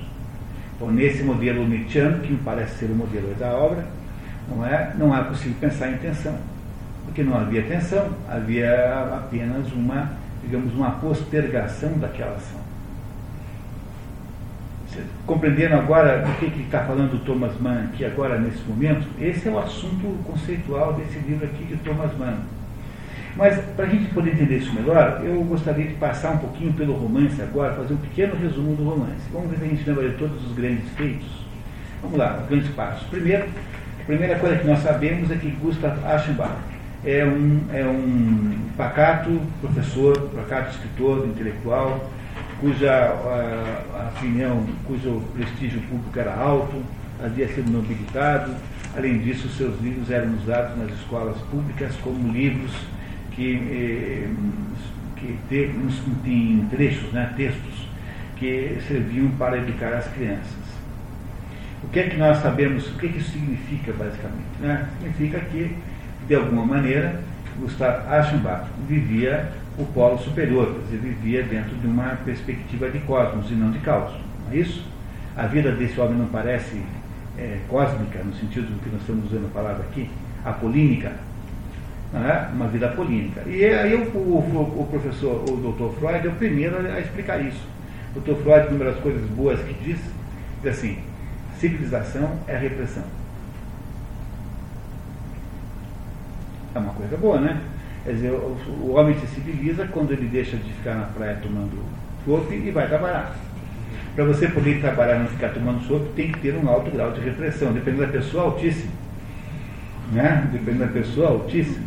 Não é? Portanto, me parece que aí nesse início é muito, muito bem uh, adequado. Né? Esse homem que está aí, Gustavo Aschenbach, é um sujeito que tem uma vida polínica, uma vida cheia de medidas, de regras, uma vida cheia de, digamos, de soluções eh, perfeitas. No entanto, isso que ele vive é profundamente perturbado pela aparição de uma pessoa estranha, bizarra, que é aquele homem na sede da igreja na, na, naquela rua em, em Munique, na rua do cemitério, né? E quando ele então, quando ele então depara-se nós não sabemos o nome da rua, que de alguma maneira o, o, atrai, quebra de alguma maneira as certezas e as seguranças que aquelas rotinas haviam trazido para ele. Não é? E, e aí é como se fosse uma provocação do caos. É como se o caos começasse a proteger, a, provocar o cosmos. Ora, se nós fôssemos apenas apolínicos por natureza, é claro que essa provocação não existiria, porque como poderíamos ser provocados se não seríamos sensíveis ao, ao, ao, ao, ao caos? Não é isso? É como se Dionísio tivesse provocado alguém que já tivesse sido controlado por Apolo.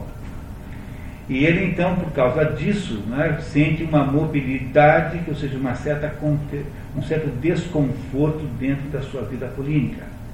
O que é que faz Gustav Aschenbach? Ele vai, foge. Sai daquele contexto em que ele, de alguma maneira ou de outra, ah, controlava a situação. Ele havia controlado, havia criado um contexto social em torno dele que ele controlava.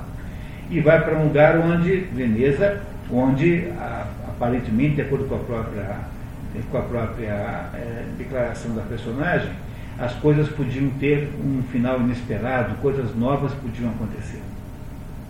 Em Veneza, ele se depara com uma coisa que é a hostilidade do, do ambiente. O ambiente ele é hostil, coisa que não havia lá em Munique. E essa hostilidade do ambiente representa apenas o fato de que ele mudou o contexto em que ele vivia. O contexto em que ele vivia agora era um contexto que era um, um contexto mais, digamos, mais tendente para a vida dionísica. Você tem nos trópicos, por exemplo, né, nas regiões tropicais, você tem aí esta ideia do, esta ideia do, do da, da, perspectiva dionísica. Onde é que, onde é que não existe pecado? Do lado de baixo do Equador. Mas há o trópico para o norte também, né? O trópico vai até São Paulo, Londrina, de baixo não é mais trópico, nós não estamos aqui no trópico. Né? E vai até o sul dos Estados Unidos, ali, Caribe, mais ou menos, essa é a região que se pode chamar de trópico geograficamente. Ele vai para Veneza, que é uma cidade que o perturba, é uma cidade em que, em que ele sente-se profundamente ameaçado. A primeira reação de Gustav Aschenbach é tentar fugir. Olha que ele sente aquela ameaça e tenta fugir. No entanto, já está funcionando aí, né, profundamente na, na psicologia da personagem, o desejo, o desejo que ele sente de continuar perscrutando, estudando, participando daquela, daqueles limites que eram explorados para si. Há uma luta aí, nesse caso, entre Apolo e Dionísio, dentro dele, que é justamente a luta que toda pessoa tem. Que isso não é apenas o Gustav Aschenbach, toda pessoa vive isso. Essa é uma luta universal, de todo ser humano normal é assim. Todo ser humano é assim. E ele, em princípio, consegue ganhar os primeiros movimentos. Não é? No entanto, a força do desejo que ele sente por aquela situação, o desejo, e veja bem, não é apenas um desejo sexual, mas é um desejo pela beleza propriamente dita. Repare que não há nenhum momento nenhuma relação sexual real. Eles nunca se falam, não houve nenhuma troca de palavras entre o Aschenbach e o Tadzio aquilo pode ter uma pode ter ali uma conotação sexual, mas por outro lado, considerando a base platônica dessa história, também podemos supor que esta, digamos assim, que esta esta é, atração sexual tenha se platonizado mais ou menos aí logo em seguida. Mas não é isso que parece no início, porque ele vai ficando cada vez mais incapaz de controlar os seus desejos. Tanto é que aquela situação que ele reputa extremamente ridícula do velho Peralta dentro do barco, vai transformando-se rapidamente no caso dele mesmo. Ele mesmo vai passando por aquela situação. Ele, no entanto, tenta fazer uma última tentativa de reagir, toma, toma a última medida absolutamente radical, ir embora. E quase consegue, se não as malas não tivessem sido é, mal, mal, mal despachadas, ele teria ir embora mas ele, na verdade, não vai, há uma circunstância do destino que o impede de ir, que é não saber onde estão suas malas. Ele volta e aí, ao voltar, de alguma maneira ou de outra, ele sucumbe completamente a, esse, a essa, digamos, tentação dionísica, que é a tentação que, aos pouquinhos, foi tirando dele toda e qualquer possibilidade de resistência política. Tentação essa que irá produzir nele um fenômeno equivalente àquele do velho Peralta. Ou seja, ele até se predisporá a transformar o seu corpo de um modo que ele não faria normalmente, para que ele possa, para que ele possa é, parecer mais desejável, ou seja, aquilo que ele está querendo ser é aquilo que Dionísio está contando para ele ser. Nesse momento ele está completamente perdido. Quando ele está na medida em que ele vai se perdendo nessa, digamos, nesse, nessa fixação obsessiva, ele vai também descobrindo que aquela cidade tem de fato um perigo concreto, que é uma epidemia. E essa epidemia eh, não o, pouparia necessariamente, mas ele já não é mais capaz de perceber, não é mais capaz de resistir a essa tentação. Porque, eh, lembro que houve um momento que eu pedi para vocês guardarem, né? que numa situação de paixão somos capazes de fazer coisas que jamais faríamos em outras situações. Ele se deixa matar pela epidemia, deixa se contaminar, porque a paixão é inegociável, não há modo de sair disso. E de fato, quando ele tem aquele sonho daquela orgia, é uma, um sonho orgiástico terrível, ele então percebe então que ele é, está prisioneiro dos seus sentidos e das suas paixões e não é capaz, não é capaz de resistir mais a elas. É, esse processo deságua naturalmente na destruição da personagem, que é a morte de Gustav Aschenbach. Muito bem. O que será que Thomas Mann está querendo nos dizer com tudo isso?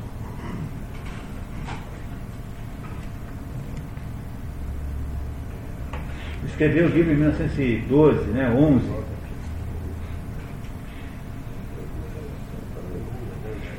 É, primeiro, a gente sempre deve imaginar que a gente deve, sempre deve imaginar que Thomas Mann está falando um pouquinho da Alemanha, porque, como eu disse a vocês, ele é sempre muito autobiográfico. A Alemanha passou por uma, por uma, por uma duas experiências inacreditáveis. A primeira, dizer, um dos maiores fenômenos da história da humanidade é que um povo tão civilizado, tão extraordinário quanto os alemães, possa ter inventado um negócio como o nazismo. Porque, pensa bem, né? trata-se de um povo sofisticadíssimo. Eles escreveram toda a música erudita que, que vale a pena, escreveram metade da filosofia é uma, é uma, uma, uma sociedade extraordinária e, no entanto, foram capazes de fazer há pouquíssimo tempo, ontem, está né? cheio de gente ainda aí que de vez em quando é acusada de ser nazista, não é? enquanto não, não morreu, o último foi ontem. Né? Uh, você, você vê aí é, que um povo cultíssimo e sofisticadíssimo é capaz de uma barbaridade desse tamanho. Essa mesma história é a história do Dr. Fausto de, de, de de, Thomas Mann, que também é uma tentativa de explicar como foi que a Alemanha chegou no que chegou. No Dr. Fausto, nós vemos aqui nesse curso, o, o Leverkin faz um pacto com o diabo. Né? E esse pacto com o diabo é simbolicamente o pacto do diabo, o pacto com o diabo que faz a própria Alemanha, que lhe custará depois a destruição quase total durante a Segunda Guerra Mundial. Mas a Primeira Guerra Mundial, não tendo as conotações, digamos assim, malignas e diabólicas da Segunda Guerra Mundial, porque não havia nazismo na Primeira Guerra Mundial, havia apenas um país uh, que queria, de alguma maneira, precisava se defender. Até porque, na Primeira Guerra Mundial, a Alemanha estava muito mais inocente, vamos falar a verdade. Né? Foi graças a uma intriga que os ingleses fizeram com os americanos, de colocarem lá um navio Lusitânia, na, no caminho do, da, dos marinhos alemães para matar os americanos, que os americanos entraram na guerra. É? Então você tem na Primeira Guerra Mundial uma, uma, uma, conotação muito diferente da Segunda Guerra Mundial. Mas já havia aí, no, no contexto da Alemanha, uma porção de elementos dionísicos que estavam tomando conta. Se você quiser entender esse assunto, há um livro chamado Rites of Spring, Rituais de Primavera, que tem em edição portuguesa, difícil de achar, talvez nos sebos, Rituais da Primavera, do Modres Eckstein. Modres Eckstein, que é um, ela é um escritor daquela região lá da Estônia, Letônia, por aí. E esse Modres Eckstein escreveu um chamado Rituais da Primavera, que diz que toda essa confusão começa, com, mas simbolicamente pela a primeira apresentação do livro chamado do, do, do, da, da, Sinfonia em Dois Movimentos de, de Stravinsky chamada Sagração da Primavera. Na Sagração da Primavera você tem o primeiro movimento em que há ali o desabrochar da primavera, né, mais ou menos isso, e no segundo movimento final há um sacrifício humano eh, que não se entende absolutamente por quê. É como se esse, esse, essa, essa primavera que nasce é o início de alguma coisa que depois irá matar.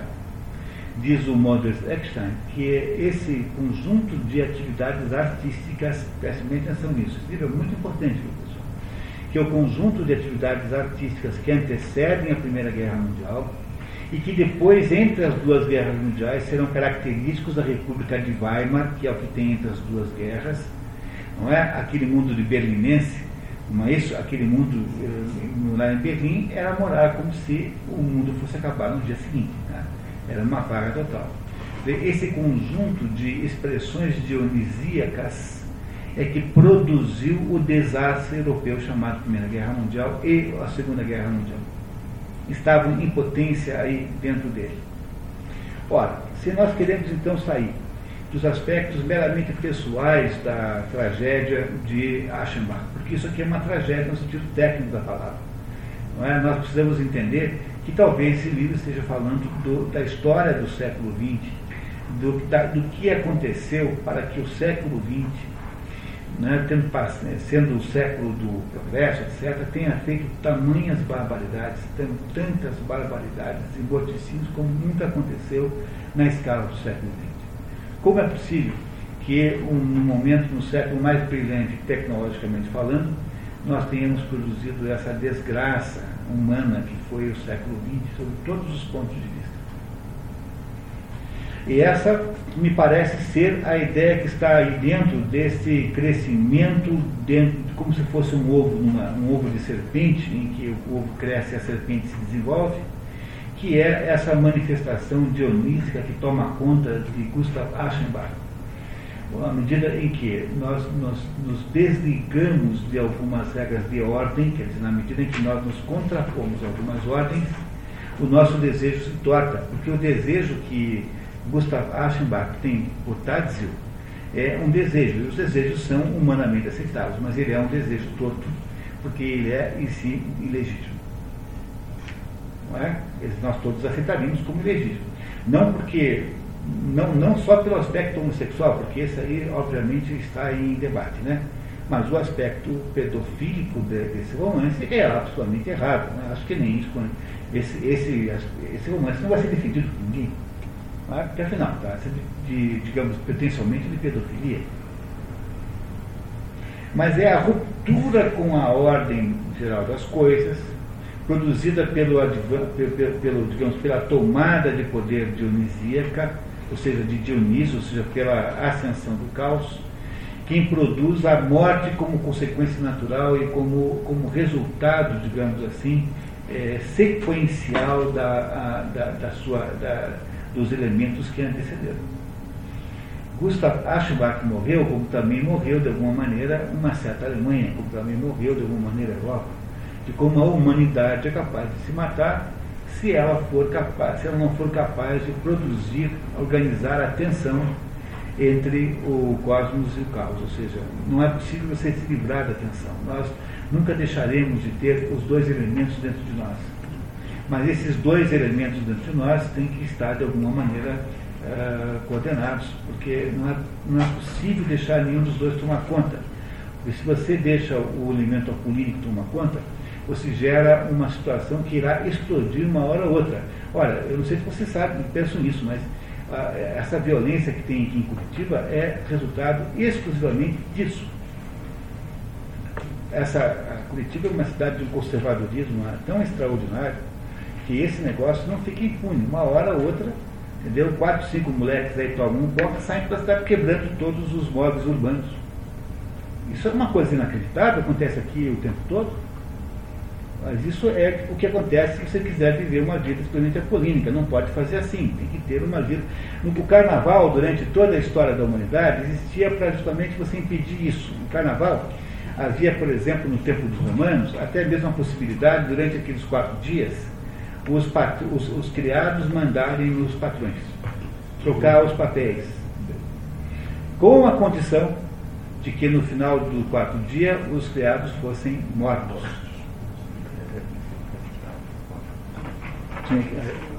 mas, mas podia fazer assim. Às vezes é preciso romper com a ordem apolínica.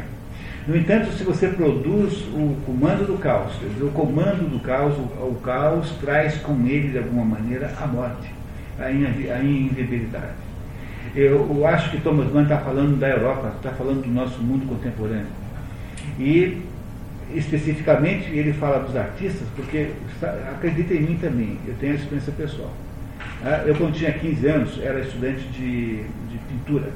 Eu, eu tenho um desenho muito bom, sabia que eu tinha, que era a coisa pela qual eu tinha mais competência, ou seja, aquilo que eu nasci com mais talento para fazer. Mas eu fiquei muito assustado. E daí resolvi ser economista, o que é mais ou menos a mesma coisa, sem que eu tenha percebido na época, eu não sabia que era mais a mesma coisa. Você sabe qual é a diferença que tem entre um economista e um terrorista? os terroristas têm simpatizantes. Né? Que não é o caso do, dos economistas. Inclusive, provocar a ironura que economista comeu, somos colegas também. Né? Mas a, essa, essa, a, essa, a, arte é, como está muito bem explicada no fim, pressupõe uma atenção, você está o tempo todo caminhando lado do abismo, o tempo todo caminhando na beiradinha. É um negócio extremamente perigoso, porque de fato você está sempre vivendo ao limite entre esses dois mundos, o mundo apolínico e o mundo dionísico, que é uma característica da natureza humana, da existência humana, e não é retirável, ela não é sarnável, não é curável, não pode ser resolvida de jeito nenhum. Dizer, nós temos que aceitar o fato de que a natureza humana é imperfeita e, e, e, é assim que é mesmo. Você não deve exigir da natureza nenhuma perfeição, tampouco de qualquer obra humana. Nem a natureza humana pode ser perfeita, tampouco o mundo é e tampouco as obras humanas são. É preciso, portanto, existir num contexto de imperfeição. E esse contexto de perfeição é um contexto que só se mantém se você for capaz de produzir uma consciência moral que faça o, o processo de arbitramento entre esses dois extremos. É para isso que existe no meio a consciência moral, que diz para você, não, não para cá, talvez para lá. A Afroneses, a Afroneses aristotélica, é um nome para a consciência moral também. Aristóteles não, não estabelece a questão desses termos, mas é como se fosse o mesmo efeito. O mesmo efeito. Não é? o, o mundo que despenca no abismo é o mundo europeu que em seguida, em 14, depois em 39, produziria duas guerras inacreditáveis, né? duas guerras terríveis, duas guerras sanguinolentas, como não se podia esperar de povos que afinal de contas estavam assim na vanguarda do desenvolvimento humano. No entanto, fizeram. Não é isso? Fizeram isso com toda a selvageria que você possa imaginar é o, o, o mundo dionísico tomando conta do mundo apolínico. O mal de Nietzsche é achar que esses mundos estão, estão, estão separados, estanques um do outro, e que um é sempre aparência e o outro é sempre conteúdo. Ele acha isso como Freud também acha. A ideia de que o consciente está fora e o inconsciente, que é caótico, está debaixo. Mas, na verdade, não é assim. Esses dois componentes que são são, são conflituosos e tensionais, estão o tempo todo em choque. E a, a nossa vida toda é lidar com, esses, com, esse, com esse choque sob o ponto de vista da nossa consciência moral. É a nossa consciência moral que faz o arbitramento desse choque. Pois não, Só complementando, aqui ele também ele coloca um, um aspecto da, de uma peste, de uma, uma como é que se diz? Qual é? uma cólera. Né? É, eu, não sei, eu acho que foi no final da Segunda Guerra Mundial, no final da Primeira, veio a gripe A. Gripe espanhola. A gripe espanhola, que pesquisando na internet, ela matou mais do que as mortes causadas pela guerra. teve um presidente da República do Brasil que morreu de gripe espanhola. Foi uma coisa que não se fala muito, mas a coisa assim de Aqui no Brasil as pessoas não, isso não se está fora dos livros de história, imagino, mas aqui uh, colocavam seus doentes né, na calçada e passavam um carroção e, o, e, o, e, os condutores matavam a pauladas os, os, doentes e jogavam em cima do carroção e enterravam uma bala, como aconteceu aqui no Brasil. Morreram é, milhares de pessoas, incluindo entre elas o presidente da República. Não me lembro qual foi agora. Lindomar, me ajude. Quem? Presidente Moraes? Presidente Moraes foi o primeiro presidente civil, né? Foi o primeiro, não sei se foi isso, não lembro, não sei. É, é tema de pesquisa para a próxima. Foi, foi mais ou menos aí, né? Ah, e a, e a, e a e, ou seja, essa pestilência que o livro estabelece, né? É uma espécie de pestilência que vai tomando conta da Europa, não é isso? a Europa que se deixa então levar pelos desejos. Quer dizer, haveria alguma coisa mais é, é, antirracional do que você imaginar que alguém possa morrer porque você não gosta da raça do outro fulano? Alguma coisa mais antirracional do que isso? Não é? O racismo é um negócio de uma, de uma natureza é, emocional estúpida, né? de uma estupidez, de um ato de absoluta inconsciência, de absoluta falta de racionalidade. Isso que aconteceu com a Europa é mais ou menos o que aconteceu com Aschenbach, com Gustav Aschenbach.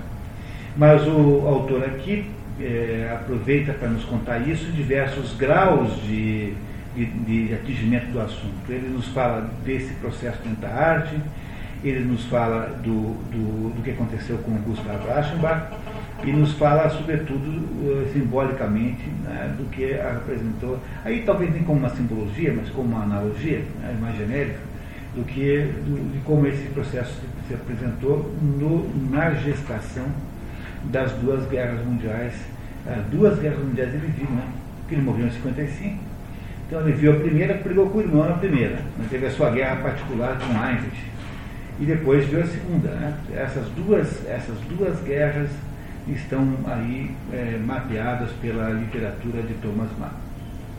Não é? No Dr. Fausto, Dr. Fausto no nazismo e nessa, nesse outro a Primeira Guerra Mundial. Foi uma guerra emotiva, emocional.